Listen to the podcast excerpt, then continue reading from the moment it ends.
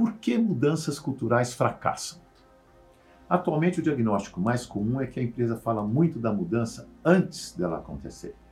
Aí a falação sem ação alimenta o cinismo corporativo ao invés de curar. Nossa recomendação é faz, depois fala. Walk, depois talk. Talk the walk para evitar o que aconteceu com o cinismo da Grécia Antiga, que de questionamento das aparências e das convenções sociais virou sinônimo de fingimento e mentira.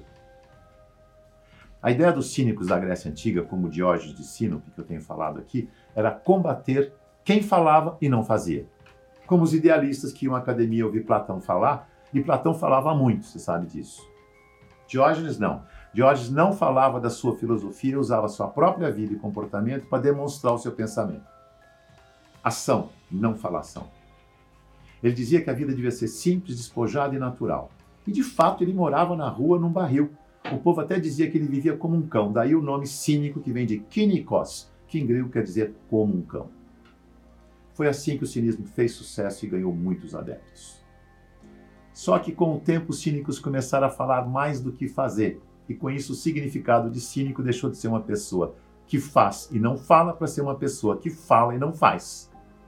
Uma pena. Mas o cenário atual de inovação está pedindo para o cinismo questionador voltar.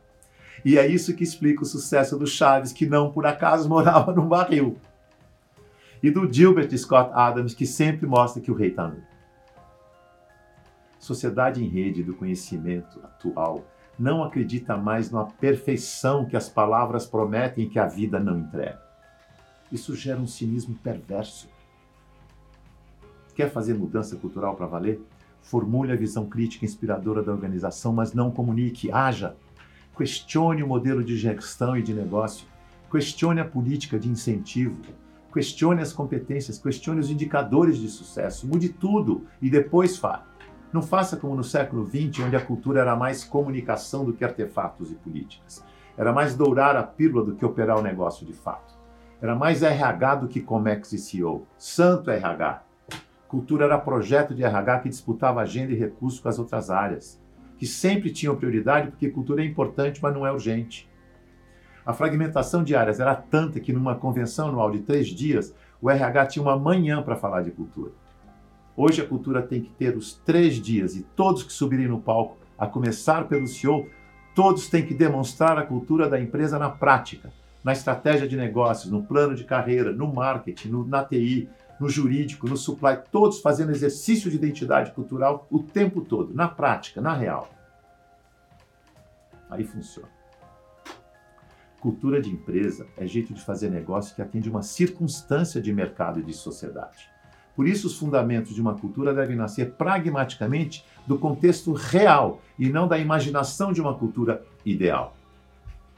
Deve ser uma cultura que crie valor de mercado, porque é boa para todo o ecossistema e não só para a empresa. Aliás, quando isso acontecer, a cultura organizacional vira cultura de marca, como uma Apple ou uma Natura, que ao lançar um novo produto conquistam a preferência do consumidor antes mesmo dele conhecer o produto, porque confiam na sua cultura, um jeito de pensar, mas principalmente de fazer, que proporciona experiências. Tempos de inovação e renovação, mãos à obra e vamos nos divertir e aprender com o cinismo do cão Diógenes, porque foi esse cinismo questionador, corajoso e bem-humorado que tocou a nossa sociedade para frente. Não foi o conformismo.